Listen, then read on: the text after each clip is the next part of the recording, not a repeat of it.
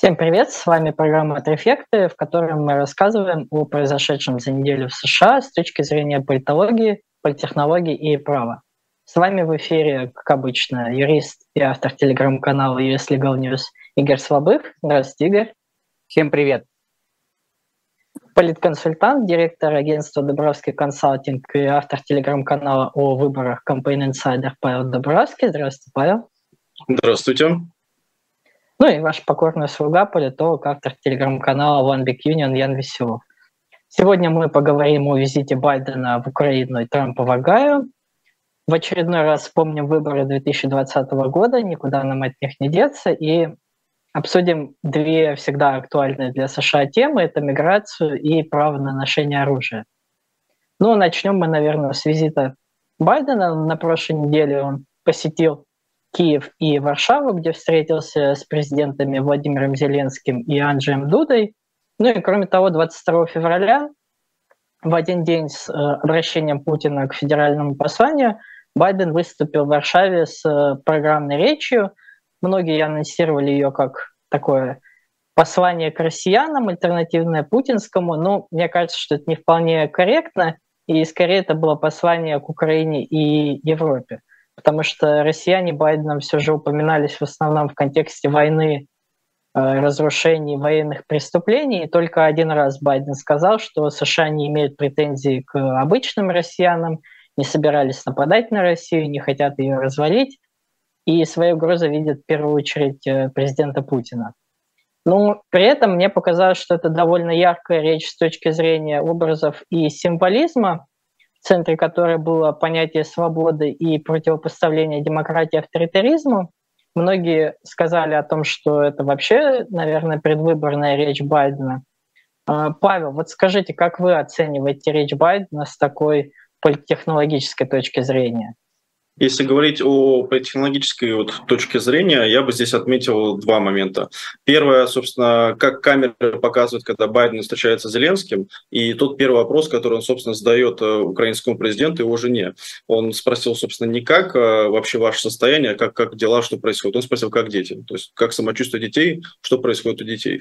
А, мне кажется, такой важный аспект, который подчеркивает, что Байден, он всегда в своих публичных выступлениях старается делать акцент не только на политической такой прагматике, тематике. То есть вот картинки виднее, как вы верно заметили, но еще на каком-то чувственном аспекте. Он всегда старается вовлечь людей именно в эту историю. И мне кажется, что для американского президента, который приезжает в страну, которая находится в состоянии войны, он показывает себя не только как президент, собственно, Соединенных Штатов Америки, но и как такой а, глава, наверное, коалиции, который, собственно, эту страну и поддерживает.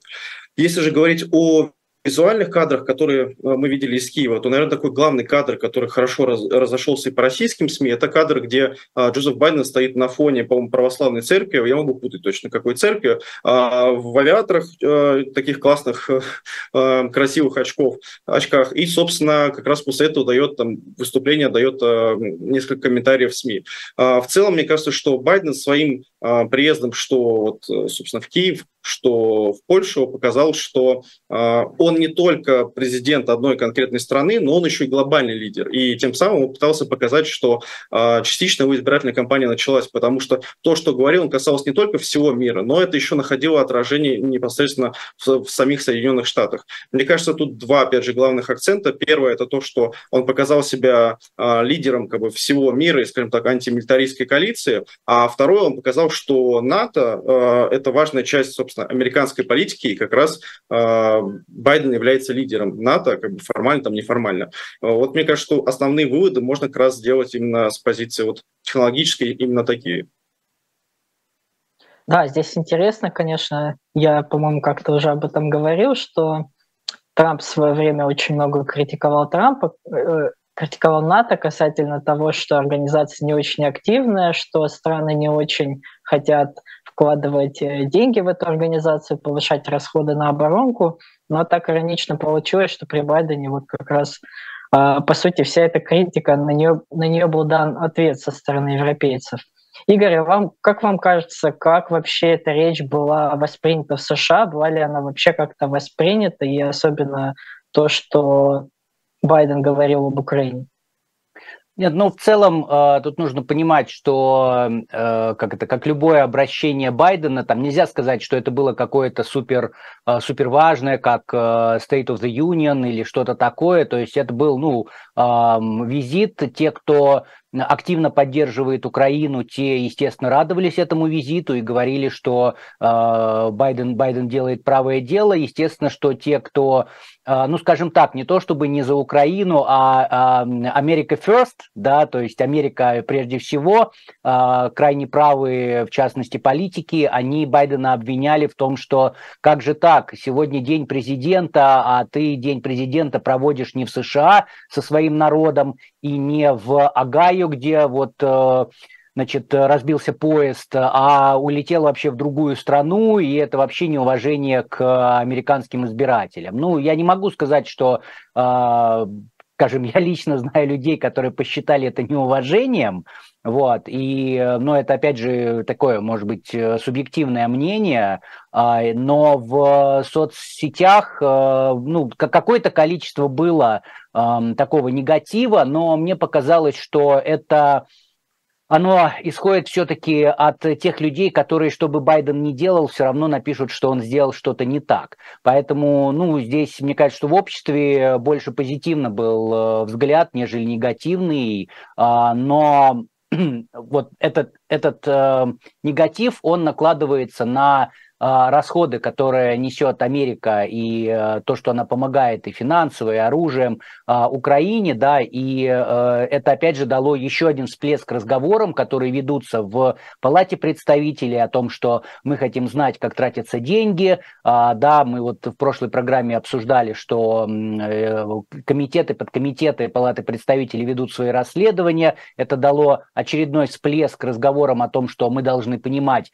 как тратятся деньги, мы хотим это проверить, провести аудит и так далее. Но в целом а, мне показалось, что сам визит восприняли достаточно хорошо, при том, что ну, действительно это был визит в воюющую страну что нужно отдать Байдену все-таки должное, что он не побоялся и э, совершил этот визит.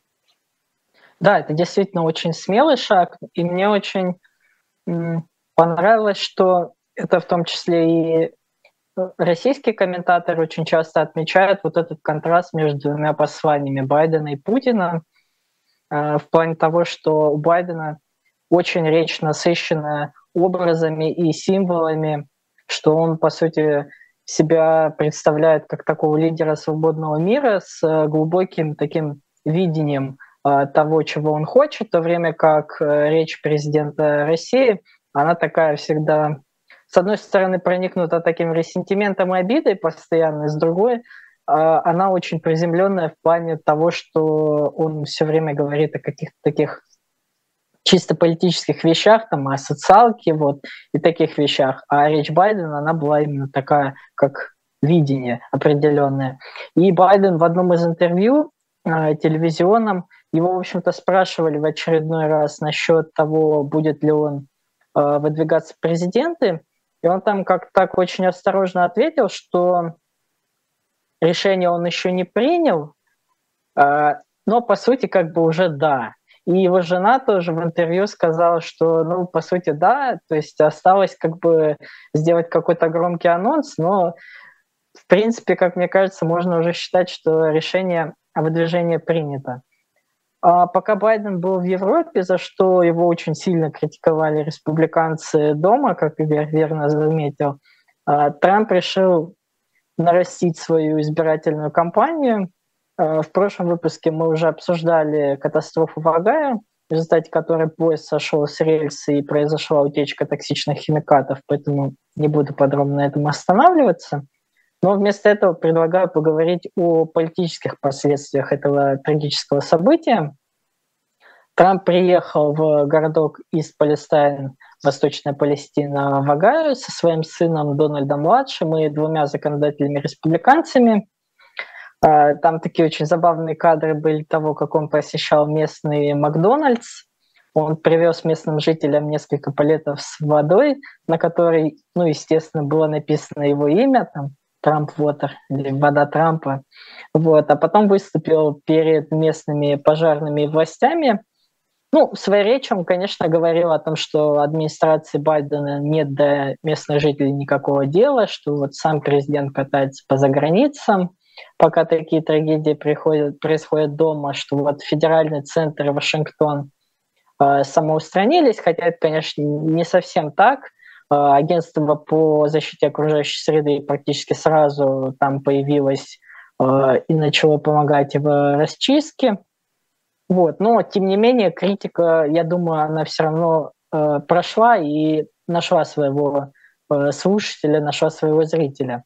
И из-за того, что Трамп приехал в Огайо, пришлось приехать и министру транспорта Питу Бутиджичу. Он изначально запланировал свой визит на одну дату, но после того, как там приехал, ему пришлось передвинуть ее и приехать поскорее.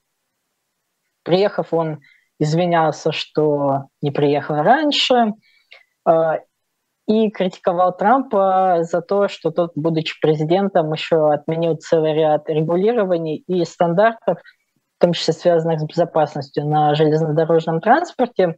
Но вообще у меня лично сложилось такое ощущение, что, как вот Павел в прошлом выпуске правильно сказал, иногда происходят такие кризисные события, если политик не может на них адекватно отреагировать, то это, в принципе, может э, поставить крест на их политической карьере, а Бутиджича все-таки называли одним из э, потенциальных кандидатов в президенты, если Байден не пойдет. Павел, как вот вы считаете, действительно ли закатилась звезда Пита Бутиджича? Э, вполне вероятно. Мне вообще кажется, что ну, американская избирательная кампания за пост президента в 2024 году уже началась. Э, у меня есть несколько аргументов э, в защиту этого тезиса. Первое – это то, как Байден ведет себя последние два месяца. Там три основных аргумента. Первое – его реакция на критику его ментального здоровья. Он прошел публичное обследование во второй раз и доказал, что физически он абсолютно здоров. А эта критика была со стороны республиканцев. По-моему, 38 конгрессменов отправили запрос официальный Джозефу Байдену, чтобы он доказал, что он абсолютно дееспособный. Единственное, у них было требование, чтобы он прошел тест на когнитивные способности, а он же доказал свою физическую активность и, собственно, физическое здоровье. А вопрос э, самого теста, он остается подвешенным. А, но республиканцы будут, скорее всего, продолжать его критиковать как раз по этому вопросу.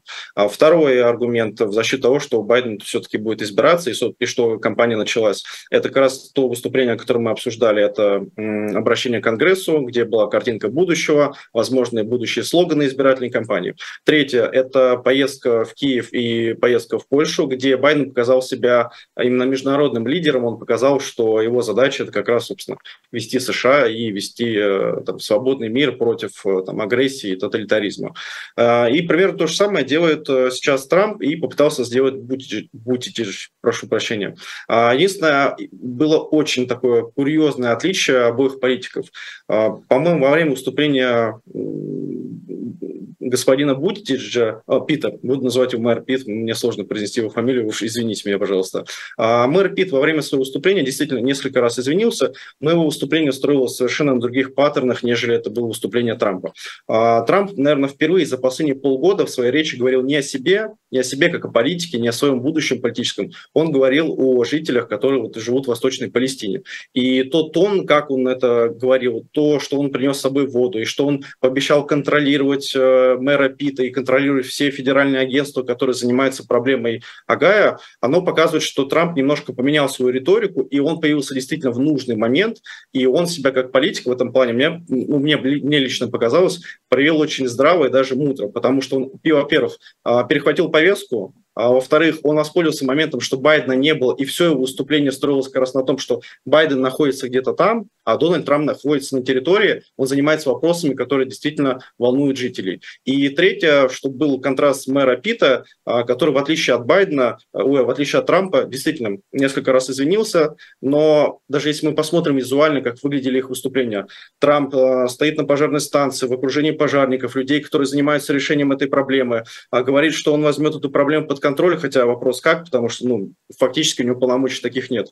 Как выглядит мэр Бутич? И если там Трамп ходил там, в черном пальто, без галстука, в своей мага-кепке, разговаривал со всеми и ждал, жал каждому руку, то мэр Питт, э, во-первых, был окружен то ли охранниками, то ли спецслужбами э, в таких зеленых жилетах, сам тоже был в этом зеленом жилете, И в целом это выглядело так, что он максимально дистанцировался от людей даже во время своей пресс-конференции. И там был такой два забавных таких момента. Первое, когда он подходит к вагону, из которого, собственно, из которого сочилась жидкость, или там различные газы, химоза, а, то он пять раз спросил, могу ли я потрогать его. И ему там охранник по экологии говорит, что да, можете. А Пит в этот момент берет и бьет этот вагон ногой очень аккуратно и потом отходит вы, выглядит это очень постановочно. Это выглядит как вот когда российские губернаторы после какого-то происшествия приезжают в такой смешной каске во всем оборудовании. А у него 25 человек перед ним кордоном стоят, и где-то там через 200 метров камеры, он и камеру говорит, у нас все хорошо, все потрясающе, все отлично.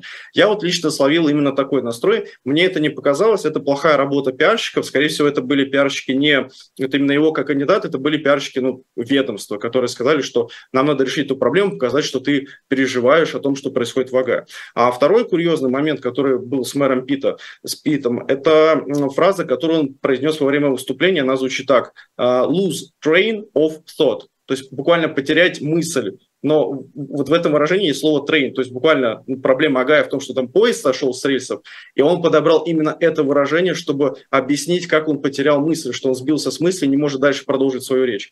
И это заметили как в комментариях во время выступления, а это заметили в СМИ, и более того, это очень сильно, э, очень сильно разозлило местных жителей, потому что а, к ним приезжает мэр Пит, говорит, что мы предоставим вам деньги, предоставим возможность, вы сможете переехать, но в целом власти отличные, все замечательно, вы не переживайте, и вот вообще в целом, вот смотрите, поезд сошел, а какая проблема.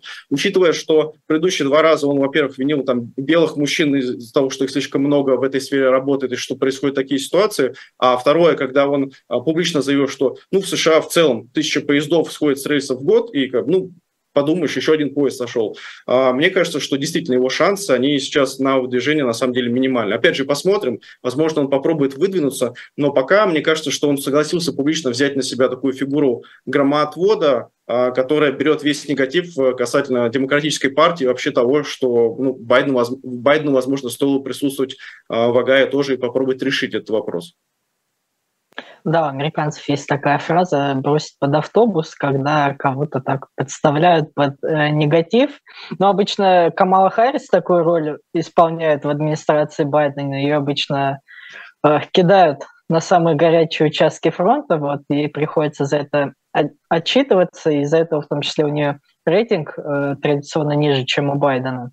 Вот, но действительно было ощущение, что Трамп э, приехал к своим людям, как бы к своей аудитории, благо Агаю последние лет 10 уже все-таки республиканский штат, вот. А Пит Бутич действительно выглядел как такой засланный федерал, э, приехавший к местным аборигенам, как бы очень сильно от них отличающийся и мало что понимающий в их проблемах. Были даже, была даже такая шутка, связанная с тем, что если бы это если бы этот населенный пункт назывался не Восточная э, Палестина, а Восточный Израиль, то, наверное, э, было бы больше внимания со стороны истеблишмента американского. Это была критика, знаете, такая одновременно и слева, и справа, вот, с разными акцентами, но тем не менее. Ну, вернемся мы, наверное, к выборам 2020 года. Э, тогда было, наверное, больше всего обвинений в массовых фальсификациях э, в штате Аризона. Потом, кстати, та же ситуация повторилась уже на следующих выборах в 2022 году, поскольку в обоих случаях республиканцы потерпели поражение на выборах на уровне штата в целом. Вот. И оба раза были жалобы на то, что выборы украли и подтасовали. И расследованию этих фальсификаций, их существованию или наоборот их несуществованию было посвящено сразу несколько инициатив, э, как частных, так и со стороны властей штата. И вот на днях как раз пришла любопытная новость, связанная с ними. Игорь, расскажите нам об этом, пожалуйста. Да, э, спасибо, Ян. Я чуть-чуть еще добавлю к Агаю и поезду. А, во-первых, это, ну, чтобы как это, все, все понимали, кто такой Пит Бутыджач. А, он участвовал в э, праймерис на президентских выборах прошлых, и при этом он их начал очень хорошо, а, и, по-моему, вот первый этот супер вторник, он его выиграл, и на самом деле, ну, многие говорили о том, что у него очень большое политическое будущее, уже, может быть, и на выборах 2020 года, но затем он Судя по всему, с ним а, Байден договорился, а, он снял свою кандидатуру в пользу Байдена на праймерис, и потом, когда Байден победил, Бутыджач стал главой, главой, э, ну, министром транспорта, короче. Вот. А на самом деле он очень интересный политик, э, потому что он, э, да, во-первых, по поводу его фамилии. Я помню, когда я слушал его, по-моему, там одно из первых его выступлений где-то как раз перед голосованием на праймерис, и он сказал, что я понимаю, что мою фамилию произнести практически невозможно, проспелить ее вообще невозможно, поэтому я не буду обижаться, называть меня просто мэр Пит. Это как раз то, то что сделал, сделал Павел. Вот. И э, он сам по себе интересная личность, он был мэром небольшого городка, он, а, насколько я помню, с поста мэра ушел служить в армию, и, если я не ошибаюсь, в Афганистане служил. Вот, он гей, и вместе со своим мужем они какое-то время назад усыновили э, детей э, грудного возраста, то есть сейчас их воспитывают э, и тратят на это время, за что его как раз э, часть, часть политиков очень сильно шпыняла, говоря о том, что э, обвиняя его в том, что он бросил работу, ушел, значит, э, в декретный отпуск, а э, проблемы Америки его не интересуют. Вот, но, но, но сам по себе он очень интересный. Вот, и последнее еще, что про поезд скажу, что действительно я согласен с коллегами, что на самом деле это вот хорошая иллюстрация американской системы. Да? А, у а, мэра Пита были проблемы с коммуникациями, у Белого дома были проблемы с коммуникациями, этим мгновенно воспользовался Трамп и как бы приехал туда и сказал, ну вот я здесь, а где ваша федеральная власть? А, поэтому это вот такая хорошая, хорошая демократия и хорошо показано, как демократия работает и должна работать. А возвращаясь, возвращаясь к старым выборам 2020 года и к Аризоне, ну, наверное, зрители Трифектов и читатели моего канала, они увидели, что у меня есть две темы, которые меня триггорят постоянно. Это заявление о том, что 6 января был мирный протест, и заявление о том, что а, значит, э, были масштабные фальсификации в президентских выборах 2020 года.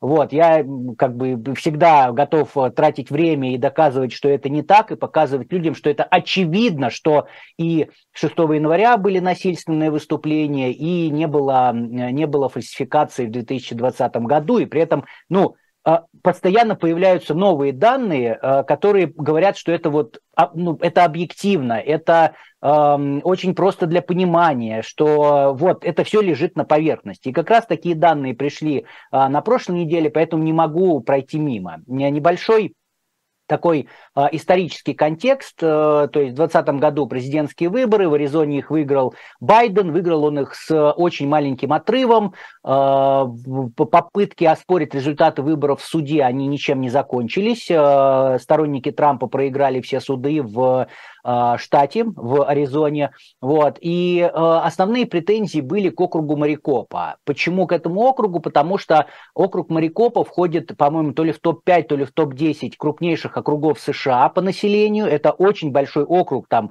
а, население на миллионы идет. И, собственно говоря, от всего штата Аризона округ Марикопа составляет 60% населения. То есть кто выигрывает Марикопу, тот выигрывает все, потому что очень много людей.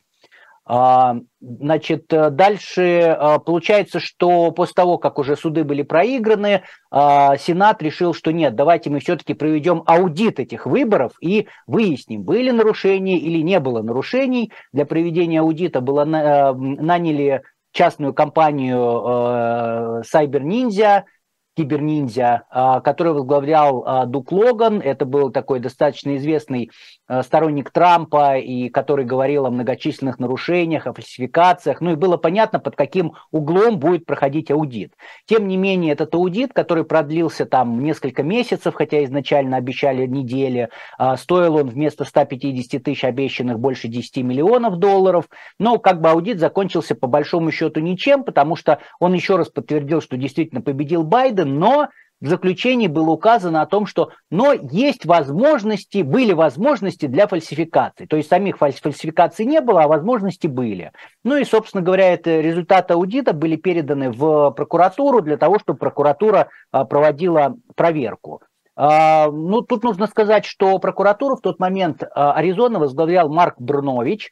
А, это республиканский кандидат, республиканский, о, нет, он, он, он республиканский прокурор, он в движении с республиканской партией, при этом он был в тот момент кандидатом, хотел избираться в федеральный сенат. Он потом проиграет праймерис, но при этом он очень активно действовал, он даже записал такое ну, по большому счету было предвыборное видео, когда только информация пришла, что аудит результаты аудита переданы в офис прокурора. Он записал видео, где он с нунчаками, значит, что-то нунчаками делает и говорит, что сейчас я, значит, проведу проверку, всех накажу. Но в итоге даже через несколько месяцев э, так ничем этот, эта проверка не закончилась, прокурорская. И, собственно говоря, был, э, было письмо прокурора на имя президента э, Сената штата, э, которое говорило о том, что избирательная система, она значит, э, находится в плохом состоянии, и есть пути для улучшения, и есть возможности э, в этой системе для фальсификации, поэтому систему нужно улучшать. Ни одного упоминания про то, что были какие-то фальсификации, не было, но тем не менее. И вот, значит, уже сейчас, в 23 году, с начала 23 года, на пост э, прокурора штата э, избралась Крис Майерс, это кандидат от Демократической партии, и она, собственно говоря, решила опубличить, сделать публичными э, результаты проверки. Ведь проверка-то проводилась, да, и результаты какие-то должны быть, и письмо Брновича об этой проверке, оно как бы, ну, это слишком мало, э, мало информации. При этом, когда Майер вступила в должность, она буквально в течение там двух-трех недель уволила руководителя а, отдела, которая занималась э, вот этой вот проверкой, а сейчас стало известно почему. Вот, собственно говоря, на неделе была, э, были э, сделаны публичными документами, и мы из них узнали очень-очень много всего интересного. То есть, в частности, прокуратура в общей сложности на проверку доводов киберниндзя потратила порядка 10 тысяч часов потратили а, прокурорские работники, чтобы проверить эти доводы, и они пришли к однозначным выводам, что никаких фальсификаций не было. В отчете, я у себя в канале его опубликовал, если вам интересно, вы можете там почитать, а, прямо четко они говорят, берут а, утверждение из отчета Киберниндзя и потом опровергают его. И так идут по каждому, по каждому, по каждому э, по каждой претензии. Но самое интересное, что было в отчете, это реакции э, на попытки прокуратуры получить доказательства фальсификаций э, от тех политиков, которые очень громко заявляли о наличии фальсификаций в 2020 году. Так, например, они пришли к Марку Финчему, который э, баллотировался уже в 2022 году на пост секретаря штата, это на секундочку главный человек в штате, который отвечает за выборы. Вот. И э, они спросили у Финчема, окей, вы говорили про 30 тысяч э, фейковых э, голосов, которые значит, были записаны там в округе Пима, по-моему, если я не ошибаюсь, а какие у вас есть доказательства? На что им а, Финчем сказал о том, что у меня нет доказательств, не надо тратить на это время, и все. Это, это прямо цитата. То есть, и а почему Финчем это сказал? Потому что, когда ты говоришь в СМИ о нарушениях, у тебя нет никакой ответственности, я имею в виду уголовной. А при разговоре с правоохранителями, если ты дашь неправильные сведения умышленно, да, то, соответственно, уже будешь нести уголовную ответственность, и в этом плане Финчем решил подстраховаться, судя по всему. А еще одна, а, еще одна аризонская а, политик а, Венди Роджерс, она член Сената, сенаторка, а, штата, именно Сената штата, а, она очень-очень активно говорила про нарушения, про фальсификации, очень активно говорила о том, что Байден проиграл, Трамп выиграл, но когда прокуроры предложили ей встретиться, чтобы она могла передать свои доказательства, она просто отказалась с прокурорами встречаться. То есть она даже не как Финчем стала делать, не, не говорила, что там у меня ничего нет, просто сказала, нет, я не буду там, она чего-то ждала, но в итоге так она с прокурорами встречаться не стала. Ее коллега э, Барелли, он, э, значит, мало того, что он, он не просто говорил про э, фальсификации какие-то, он говорил о специальной операции, которую провела которые провели власти, избирательные власти округа а, Марикопа для того, чтобы прикрыть вот эти вот все а, полномасштабные фальсификации. Когда к нему а, прокуроры пришли и спросили, а какие у вас есть доказательства, он сказал, что ну, доказательств у меня нет никаких, но потом предоставил информацию об одном, одном единственном человеке, который проголосовал, значился как проголосовавший, хотя он на самом деле давно умер. Вот, но прокуроры проверили эту информацию, выяснили, что никогда такой человек в штате не жил, никогда не голосовал. Ну, то есть даже это единственный пример оказался, а, оказался поддельным, что называется. Вот. А еще um, True the Vote – это общественная организация, а, которая занималась продвижением как раз вот идей а, того, что в 2020 году были большие нарушения, и, собственно говоря, информация именно от этой организации стала основой для фильма «2000 мулов», где рассказывалось о том, как полномасштабные э, э, нарушения э, имели место в 2020 году, как проводились фальсификации и так далее. Так вот, эта организация, э, мало того, что они не предоставили никакую информацию следователям, так они еще и наврали, они сказали, что мы вам вот прямо сейчас не можем предоставить информацию, потому что мы э, действуем в интересах ФБР, и мы являемся, значит, их информаторами, но э, запросили информацию ФБР, ФБР сказали, что мы понятия не имеем, кто это, и с нами они никак не работают. В общем, и они тоже никакой информации не предоставили об этих нарушениях. Ну, в общем, еще раз, я уже не знаю в какой раз, получается, что вот все эти громкие заявления о наличии фальсификаций, они своих подтверждений не находят.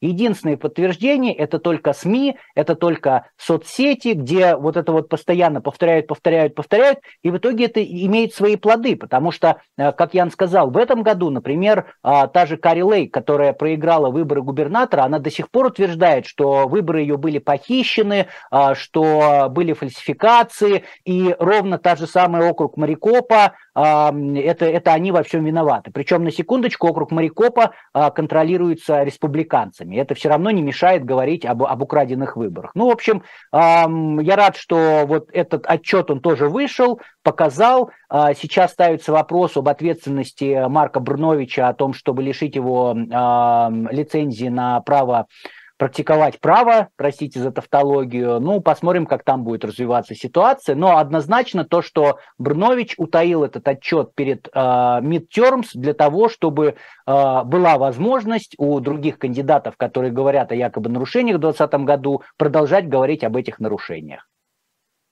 Да, спасибо, Игорь.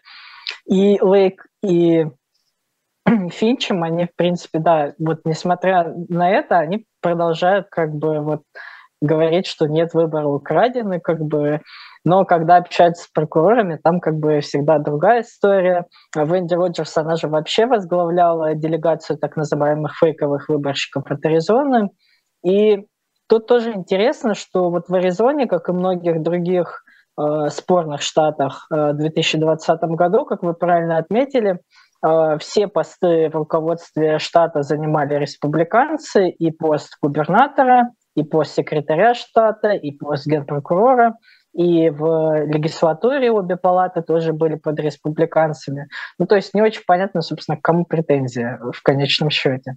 Нет, э, Ян, я, я вас перебью, просто это, ну, объясняется это очень просто. Это райно, да, это а, то, что называется Republicans in names only, то есть э, республиканцы только по имени. Очень просто можно сказать, что а, все вот эти вот республиканцы, кто не поддерживает а, фальсификации, они на самом деле поддельные республиканцы, и, собственно говоря, вот и все объяснилось.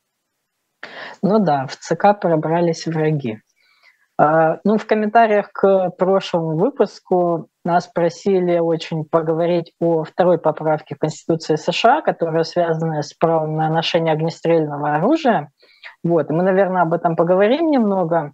И дело в том, что еще достаточно давно, в 1989 году в Калифорнии запретили продажу, ввоз и владение так называемых э, штурмовых винтовок, за исключением купленных до принятия закона. В США обычно под этим подразумевается полуавтоматическое оружие и либо огнестрельное оружие с э, большим количеством боеприпасов. И его уже несколько раз э, пытались оспорить в судах различного уровня, в частности, в 2021 году один из судов признал его неконституционным, но его действие было восстановлено э, вышестоящим судом, и сейчас уже вновь его оспаривают уже в федеральном суде, и многие говорят, что есть вполне реальная угроза, что он снова будет отменен, так как попал на рассмотрение к довольно консервативному суде. Ну и потенциально после обжалования дело вполне может дойти и до Верховного суда. А я напомню, что Э, с 1994 по 2004 год США действовал федеральный запрет на производство подобного оружия, то есть по всей стране. Но он прекратил свое действие, так как э, его прописали э, в законе действие его на 10 лет, и его просто не продлили. И с тех пор количество маршрутингов с применением подобного оружия выросло в разы. Э, естественно, в ответ на это целый ряд либеральных штатов приняли собственные законы о запрете штурмовых винтовок, помимо Калифорнии. Такие запреты есть в Коннектикуте, в Делавере, Гавайях, Иллинойсе, Мэриленде, Массачусетсе, Нью-Йорке, Нью-Джерси и даже в столичном округе Колумбия. И президент Байден, который, собственно, был одним из инициаторов запрета подобного оружия в 90-х, он и сейчас призывает э, этот запрет возобновить, и, в частности, упоминал об этом в своем обращении к Конгрессу. Но понятно, что поскольку у демократов в Сенате нет достаточного большинства, чтобы преодолеть филибастер, ну, то есть, по сути, планки в 60 голосов, то все эти попытки были безуспешны. Ну и поскольку в Конгрессе постоянно происходил такой тени толкания, одна сторона не, не могла договориться о каких-то компромиссах в сфере оружейных реформ, Э, по сути, решение этого вопроса осталось на уровне штатов, но это довольно проблематично, так как оружие, по сути, просто ввозится из штатов с более свободным законодательством, штаты с более строгим законодательством, и тут как бы одни штаты на другие повлиять не могут. Ну, либо на уровне судов. И недавно как раз э, Верховный суд отменил закон штата Нью-Йорк об ограничении права на ношение огнестрельного оружия в публичных местах. Закон был довольно старый, если мне память не изменяет, ему, по-моему, под сто лет было. Вот. И в судах достаточно сильно менялось отношение к праву на ношение огнестрельного оружия. Игорь, можете вообще рассказать, как менялось это отношение в судах и в Верховном суде в частности? Э, да, спасибо, Ян. А, э, в чем, собственно говоря, проблема со второй поправкой? А, дело в том, что в Конституции не написано просто там «каждый имеет право на оружие», все. А, если бы было так, не было бы э, поломано огромного количества копий вокруг второй поправки. Я специально себе выписал, сейчас процитирую, как звучит вторая поправка, чтобы было понимание у зрителей.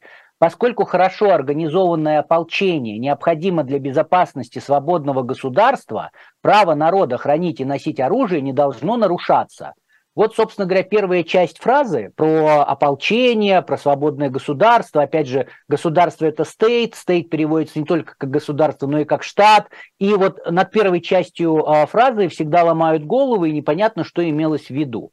А при этом достаточно долгое время а, Верховный суд США вообще не признавал индивидуального права на ношение оружия. То есть а, говорили о том, что ну вот есть некое ополчение, вот, соответственно, некое ополчение что-то имеет право. А, в прошлом веке, в 1939 году было дело, это, получается, США против Миллера, а там значит, два э, бандита, прямо скажем, перевезли, перевезли оружие из одного штата в другой, то есть пересекли границу, за это, и за это им предъявили обвинения, а они сказали, что, ребят, подождите, но у нас же есть право на оружие, как бы оно нам даровано второй поправкой Конституции. И вот дело дошло до Верховного суда, и Верховный суд сказал, нет, ребята, вы никакого отношения к ополчению не имеете, поэтому никакого права на ношение оружия у вас нет. Ну и, собственно говоря, их э, осудили. И так продолжалось достаточно долго, пока в 2008 году не было принято решение по делу округ Колумбия против Хеллера. Там дело касалось того, что нельзя было хранить оружие дома, и, соответственно, истец это все обжаловал, и вот суд э, изменил на 180 градусов свою позицию э, и сказал, что вот первая часть вот этой фразы, где упоминается ополчение, это как бы такая вспомогательная фраза. А вот вторая часть, где говорится про право на оружие, это уже рабочая фраза, и поэтому есть право на э, оружие у любого э, человека в Соединенных Штатах Америки. То есть суд именно тогда сказал, что все, ребята, есть право на оружие. И, э, но там были свои, свои ограничения, э, то есть подтвердил то, что можно хранить оружие дома. В 2010 году по делу э, Макдональд против Чикаго Верховный суд подтвердил свою позицию, и более того, он ее расширил, сказав о том, что вот вторая поправка, она, получается, и на Штаты тоже должна влиять и Штаты не могут э, свое что-то там предпринимать, э, чтобы нарушало вторую поправку. Поэтому сейчас, когда любой штат что-то делает, он должен принимать э, во внимание и вторую поправку тоже. Ну и вот, как Ян сказал, в 22 году был такой финальный аккорд, это дело Нью-Йоркской стрелковой ассоциации против Бруина. А там эм, дело было в том, что в Нью-Йорке э, практически невозможно получить лицензию на ношение оружия. То есть хранение дома, пожалуйста, а вот ношение тут уже проблема. И вот, собственно говоря, истец пришел в суд и сказал о том, что нет, подождите, как бы, но у меня же есть конституционное право, поэтому почему штат Нью-Йорк меня ограничивает в моем конституционном праве? А я хочу носить оружие с собой.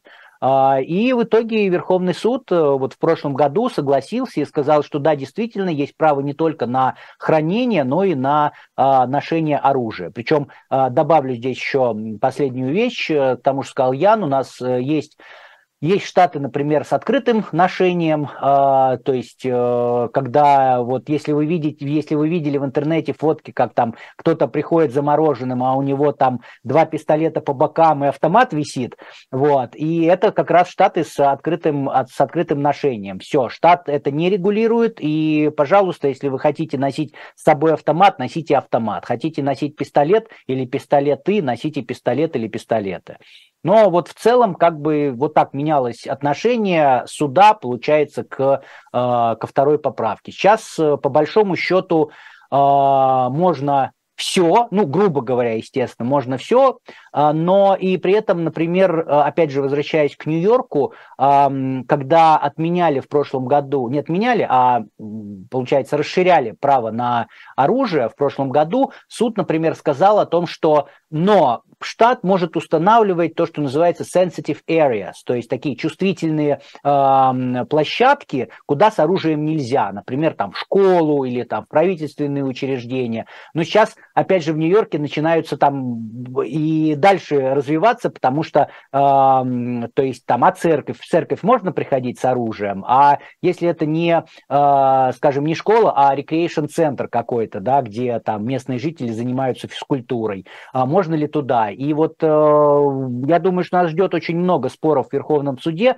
потому что, как Ян сказал, рассчитывать на то, что будет принят какой-то закон, который будет по- по-другому как-то регулировать оборот оружия, ближайшей перспективе не приходится. Да, спасибо, Игорь. И последнее вот это решение, оно немного спорное в том плане, что традиционно от Верховного суда э, ждут э, в решении каких-то стандартов для того, чтобы нижестоящим судам было проще принимать решения по аналогичным делам. И тем, что они ну, не провели какую-то четкую линию, скажем, где правительство может ограничивать ношение оружия, а где оно не может, из-за этого, как бы, да, действительно могут быть э, различные проблемы. здесь забавно, что есть такая радикализация в плане того, что вот если в деле 2008 года Хеллер э, в решении своем э, судья консервативный Энтони Скалея, которого считают таким патриархом консервативного, консервативной юриспруденции в США, он говорил, что да, действительно, люди имеют право, как бы вот вторая часть поправки, она давлеет над первой, но он говорил, что ну, правительство, у правительства есть как бы законный интерес ради обеспечения безопасности ограничивать места, где можно как бы запрещать носить оружие. Видно, что как бы Скали уже нет, как бы, но, скажем, его последователи готовы уже зайти дальше в этом плане. И интересно, если действительно дойдет до Верховного суда это дело, связанное с запретом штурмовых винтовок в Калифорнии, то есть будет ли готов суд, например, сказать, что Штаты не имеют права ограничивать э, продажу, хранение или ношение определенных видов оружия. А, ну, вообще, конечно, владение огнестрельным оружием в США считается такой а, важной частью политической идентификации и культуры. А, Павел, вот как вы считаете, какая роль второй поправки в культуре и современной политике Америки? Да, Ян, спасибо. А, мне кажется, стоит упомянуть, что, возможно, для некоторых наших зрителей, что республиканцы считают, что это неприкасаемая поправка, что оружие буквально священно, и право на оружие тоже священно.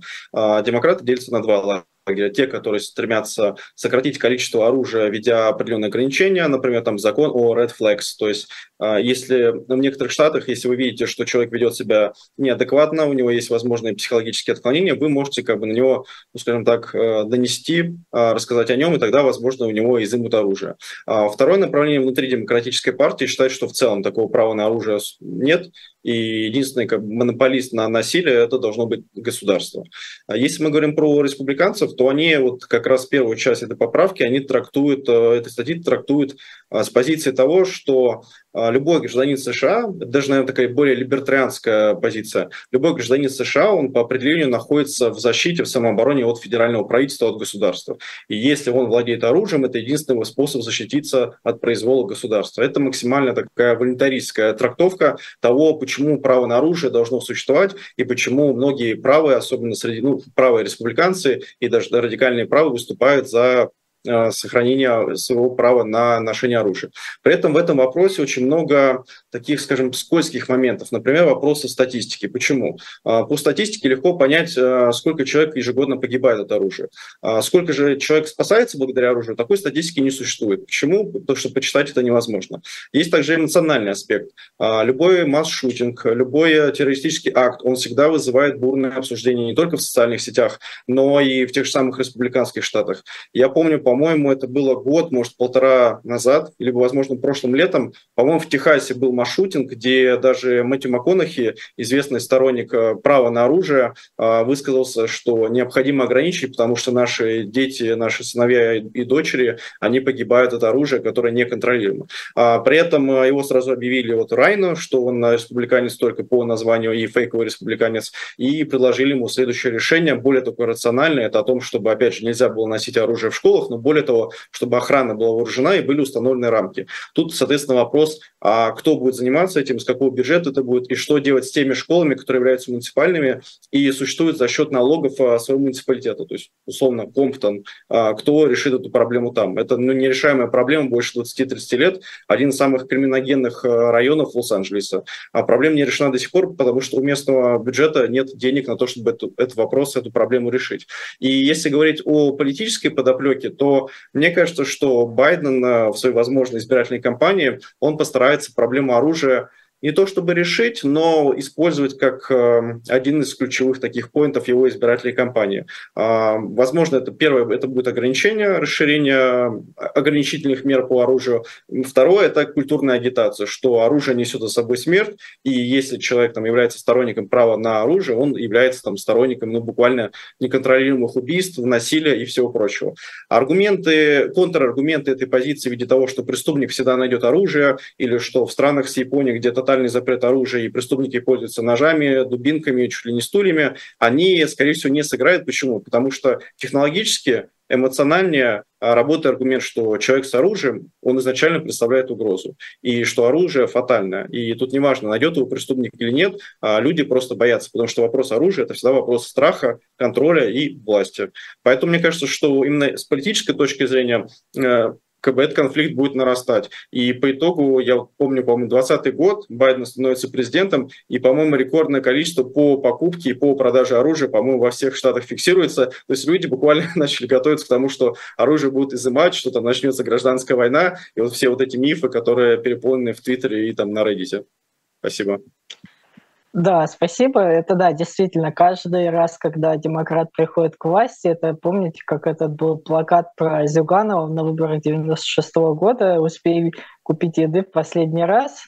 Вот, все идут сразу затариваться оружием с ожиданием, что вот сейчас все запретят, если, или будут изымать, выкупать. Вот, ну и действительно, да, риторика очень такая полярная, либо все заберут, либо как бы всех будут убивать на улице, поэтому, собственно, поэтому и тяжело какой-то компромисс найти в этом плане. Ну и, наверное, поговорим под конец еще о другой важной теме для США. Мне кажется, что одним из главных вызовов для администрации Байдена стал рекордный прирост миграции, который прежде всего идет через южную границу с Мексикой. И здесь речь, конечно, не, не только о нелегальной миграции, но и о многочисленных случаях попыток получить убежище в стране. И в последнее время, кстати, участились случаи э, подачи таких заявок от граждан России и от граждан Украины.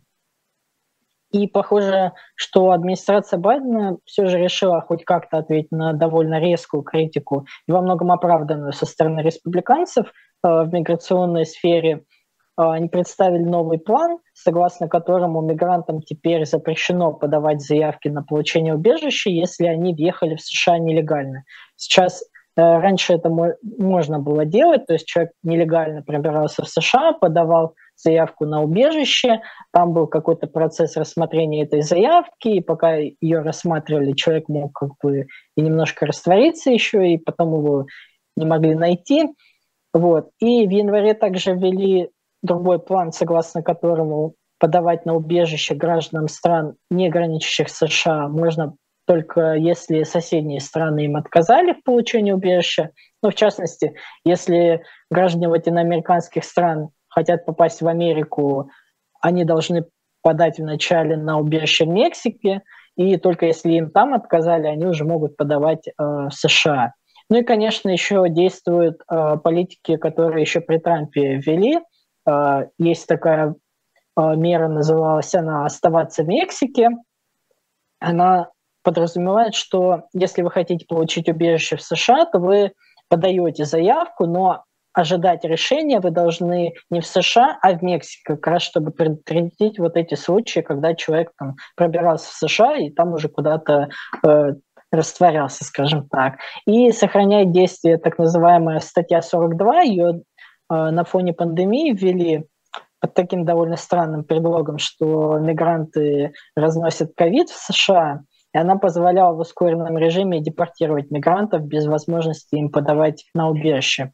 Почему эти меры важны? Потому что, если, допустим, посмотрим на 2019 год, то там 88% а, всех переходов южной границы, они были совершены гражданами Мексики и так называемого северного треугольника, это Гватемала, Эквадор и Сальвадор. А в 2022 их доля упала уже до 57%, а, процентов, то есть на южной границе задерживали уже и граждан Гаити, а, и Кубы, Венесуэлы, и, как я говорил, даже украинцев с россиянами. Вот. И примерно 90% из э, вот этих граждан этих четырех стран, их депортировали вот по этой же статье 42. Понятно, что сейчас либеральные активисты достаточно э, сердятся на администрацию Байдена и, наверное, будут пытаться оспорить эти меры в суде. Но в целом такой поворот политики, мне кажется, он соответствует настроениям американцев. Недавно был опрос Gallup, в котором только 28% э, американцев сказали, что довольны уровнем миграции в стране. И это самый низкий показатель за последние десятилетия. И из этих из тех, кто а, недоволен миграцией в США, две трети выступают именно за ее уменьшение.